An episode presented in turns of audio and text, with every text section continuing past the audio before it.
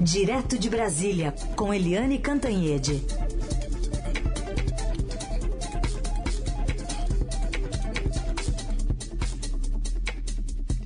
Oi, Eliane, bom dia. Bom dia, Raíssen, Carolina, ouvintes.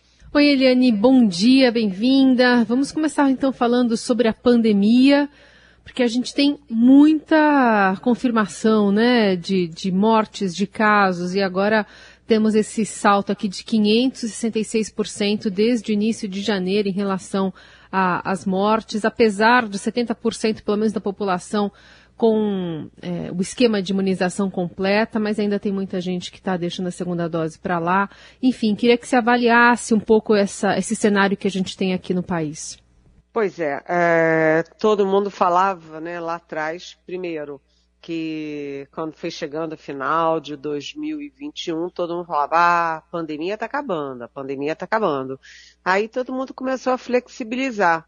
Não precisava mais de máscara daqui, máscara dali, é, já podia ter festa, podia ter carnaval, e foi todo mundo liberando, e aí a Omicron foi tomando conta, né? A Omicron, é, todo mundo viu que ela era altamente contagiosa, mas se imaginava que ela era menos letal, que ela matava menos. Por quê?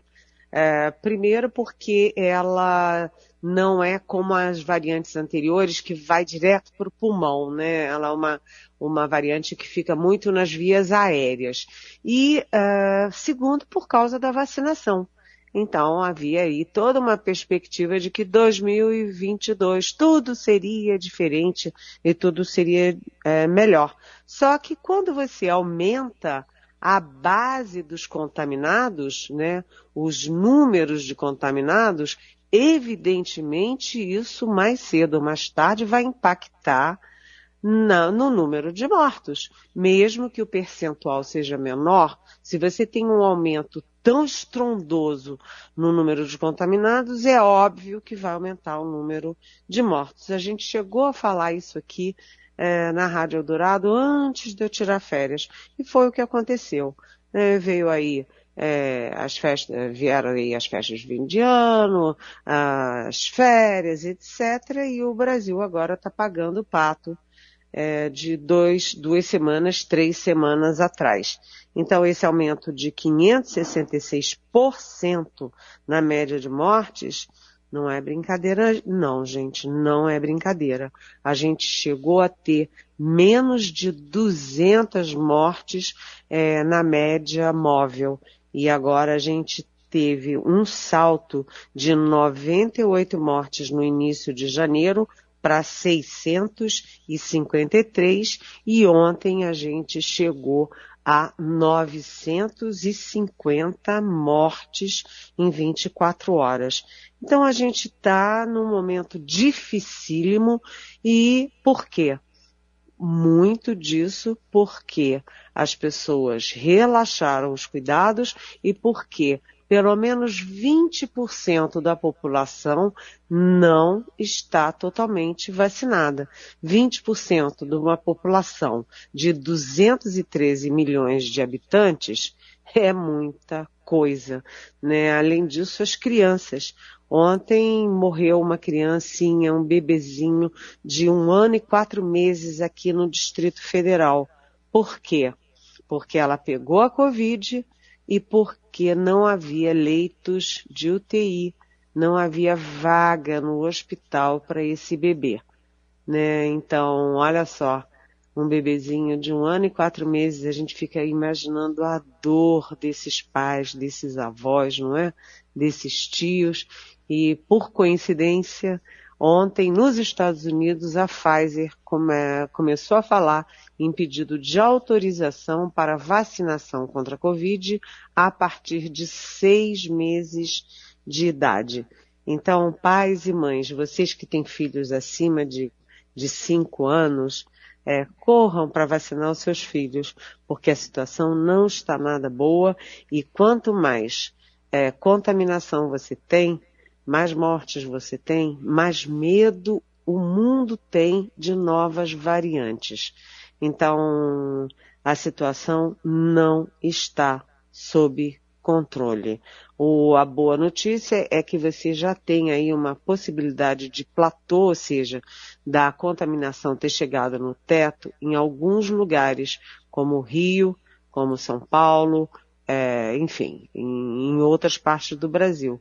Mas isso está longe de ser um alívio. A situação é muito grave.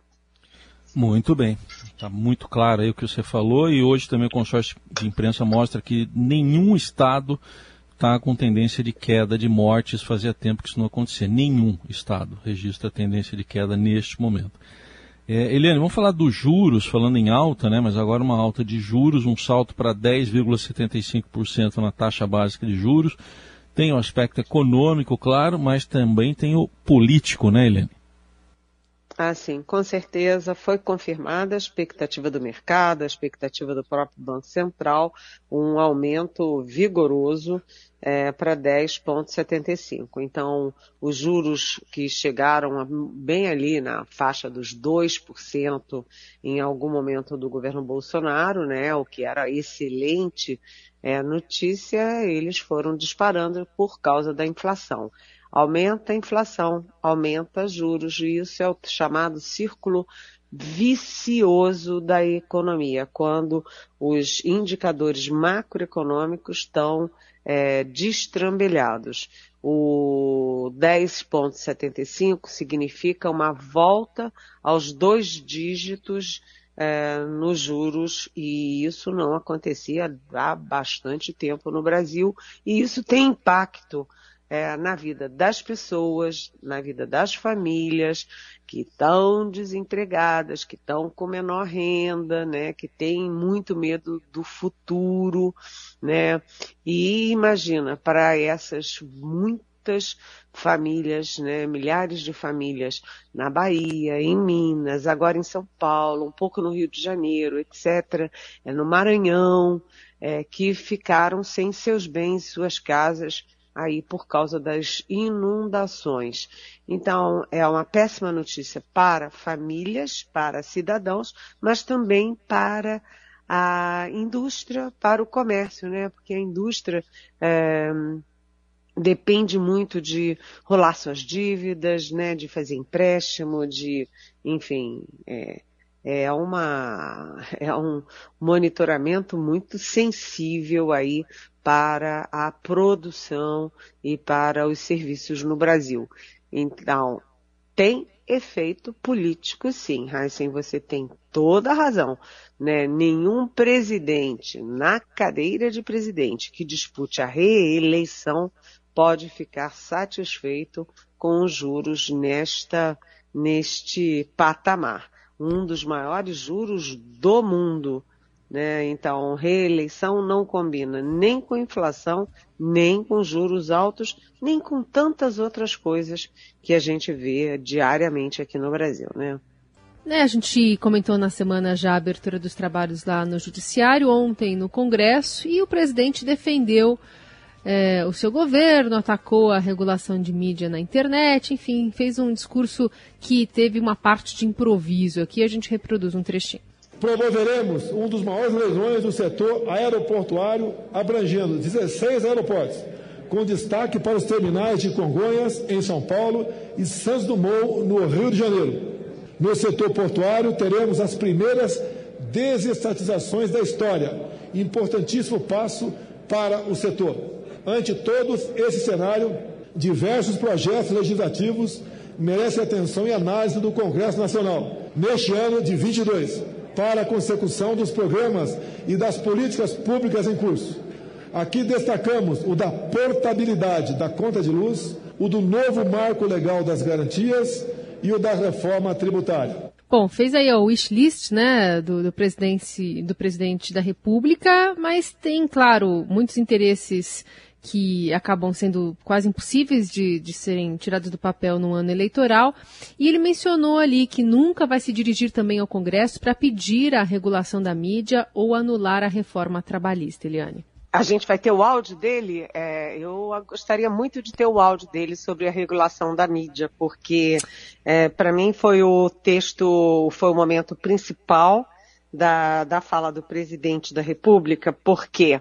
Porque ele defendeu, olha só, né, ele condenou a, o, aí a ameaça de regulação da mídia, regulação da internet.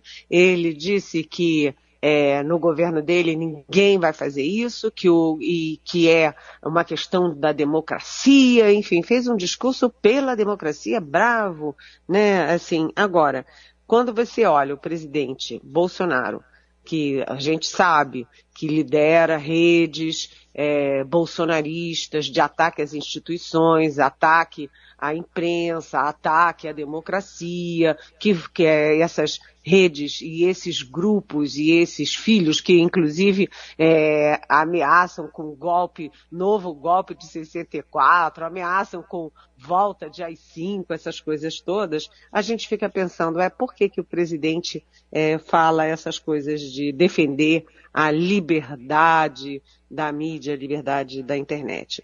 Por três questões. Primeiro, porque ele foi um ataque indireto ao principal adversário dele em outubro, que é o ex-presidente Lula. Porque o ex-presidente Lula, ele defende né, ele se sente, ele acha que não aconteceu nada com a Petrobras, que não aconteceu nada de petrolão, nada de mensalão, nada de nada, né? É, a culpa toda é da mídia. Então, ele tem essa obsessão de regulação da mídia. Quando o presidente Bolsonaro condena a ideia de regulação da mídia é, sim, uma, uh, um ataque ao ex-presidente Lula. Além disso, o presidente Bolsonaro também atacou o, a ideia do STF e a ação do STF, do Supremo Tribunal Federal, que resiste, né, que está atento, resiste é, prontamente a essas manifestações golpistas, esses ataques é, das redes bolsonaristas ao próprio Supremo, ao Congresso Nacional, à mídia, né, essa, é, essa, inclusive, ameaça de atacar as pessoas que estão no Supremo, né, atacar é, fisicamente as pessoas. Então, o presidente reage ao Lula, reage ao STF.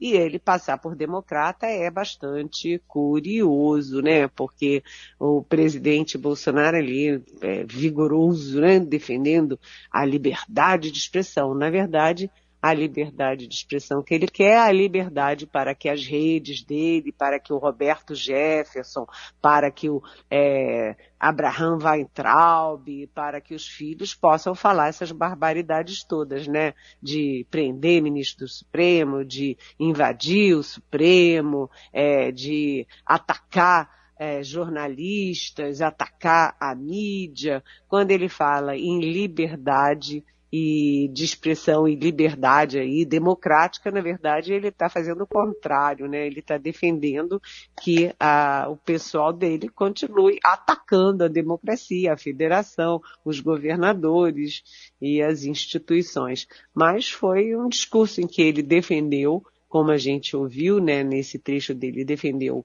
as as medidas que ele toma no governo, defendeu o que vem por aí, defendeu a reforma tributária, que nunca saiu é, do papel, é, e depois dele falaram também o Arthur Lira, presidente da Câmara, que disse o seguinte: temos que adiar, a eleição é só em outubro, deixar a eleição para lá quando todos ali, exceto o presidente do Supremo, Luiz Fux, todos estavam fazendo campanha, estavam usando aquele momento como campanha, como palanque, né?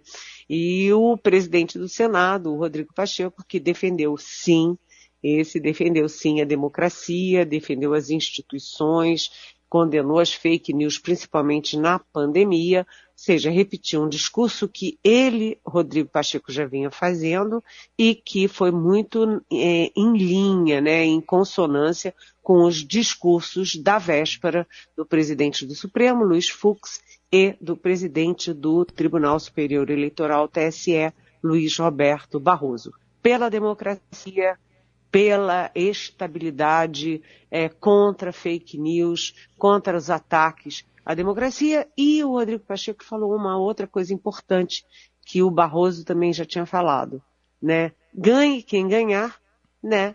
é, tomará posse e governará tranquilamente. Não pode haver a sensação de ameaça de que o eleito não, não, enfim, não tomará posse uhum. ou haverá algum tipo de retaliação. Então, a reabertura do Congresso foi, foi assim, gente, mais ou menos esse foi o panorama. Então a gente ouve aqui o trechinho que você se referiu dessa parte mais espontânea aí do, do presidente Bolsonaro, saindo um pouquinho do contexto ali do, do discurso lido mesmo, falando sobre a regulação da mídia, para fazer esse paralelo aí, a rivalizar né, com o ex-presidente Lula, quando eh, mencionou isso em campanhas anteriores. Reafirmo, meus senhores, me sinto hoje parlamentar aqui também. Não deixemos que qualquer um de nós, quem quer que seja que esteja no Planalto Central, ouse regular a mídia. Não interessa por quê, por qual intenção e objetivo. A nossa liberdade, a liberdade de imprensa, garantida em nossa Constituição, não pode ser violada ou arranhada por quem quer que seja nesse país. Muito bem, ouvimos então o nosso defensor da liberdade de imprensa. E vamos adiante, né, Helena, depois dessa, para falar do Supremo, do Supremo que deve começar a julgar hoje a, o prazo para o acerto de federações partidárias. E essa federação do MDB com o PSDB é um casamento para valer mesmo? Lembrando que o, o PSDB nasceu do MDB, né? Uma dissidência. Pois é, é é curioso, né? É muito curioso porque hum, surgiu de repente essa ideia de uma federação entre MDB e PSDB. E surgiu exatamente no momento em que o candidato do PSDB está numa situação difícil, né? O João Dória. Ontem mesmo nós temos, tivemos aqui a pergunta de um ouvinte sobre como aquele buraco lá uh, da obra do metrô pode atingir a imagem do Dória, atingir a candidatura do Dória. Então, o Dória tem uma, uma, uma é, intenção de voto muito baixa, né? Ele não começou ainda a fazer campanha, quando todos os demais já estão em campanha. Portanto, ele tem um colchão, ele não tem colchão aí para aguentar um tranco desses. Ele está num momento difícil, está tendo é, defecções dentro do PSDB, é, Zé Aníbal, a, a, apoiando outros candidatos, Tasso Gereissati, do Ceará, apoiando outros candidatos, e uh, aí a possibilidade de que o governador do Rio Grande do Sul, Eduardo Leite, saia do PSDB para o PSD do Gilberto Kassab. Então, como a candidatura estava, enfim, está é, tá aí sob ataque, né? Uh, veio essa ideia de uma federação entre PSDB e MDB.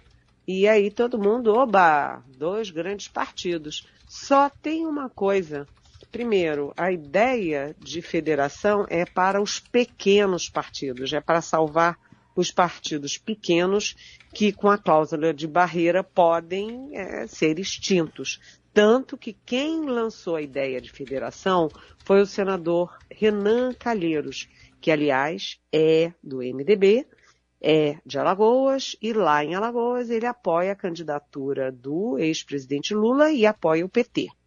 E por que, que o Renan lançou essa ideia? Porque o irmão dele, Renildo Calheiros, é do pequeno PCdoB, que é um dos ameaçados pela cláusula de barreira. Então, é, a ideia da federação é para salvar pequenos partidos e para, é, é, é, enfim, substituir o fim das coligações. Depois que você acabou com as, das, com as coligações ah, para as, as eleições proporcionais, veio aí a ideia da federação. Só que a federação é mais forte do que coligação. Coligação é para eleição, no dia seguinte pode acabar, como sempre acaba. Mas federação tem que vir e tem que ficar quatro anos, porque senão o partido que, é, que cair fora é sujeito a sanções. Mas vamos lá a MDB, PSDB. Primeiro são dois grandes partidos. Não faz muito sentido neste momento isto. Além disso, vejam bem como seria a federação se o o MDB está todo dividido. Primeiro, o MDB tem uma candidata, que é a senadora Simone Tebet. Segundo, no Nordeste, é, o, o MDB é aliado do PT. A gente vê isso claramente em Alagoas, que eu já citei aqui com Renan Calheiros, no Piauí, no Rio Grande do Norte, na Paraíba e vai por aí afora. E há outros, né? Por exemplo, Goiás, o MDB é aliado do União Brasil, é aliado do governador é, Ronaldo Caiado. Então, qual é o interesse do MDB? Fazer uma federação com o PSDB. É, se fosse só uma questão de ideologia, até fazia parte ali de questão para, é, programática, porque os dois estão ali no centro, pensam parecido e também tem uma longa história de alianças, inclusive nas eleições presidenciais. Mas é, o mundo político viu isso com muita desconfiança e viu isso como uma cortina de fumaça para o mau momento do candidato João Dória. Muito bem. Eliane, queria ainda trazer aqui uma, uma é, pontuação em relação ao que está perguntando a Odete de São Paulo sobre o silêncio do governo federal no caso Moise. A gente está com o tempinho apertado, mas eu queria que você é, pontuasse politicamente é, por que, que o governo federal não tem se manifestado com afinco em relação a, a esse assassinato macabro no Rio.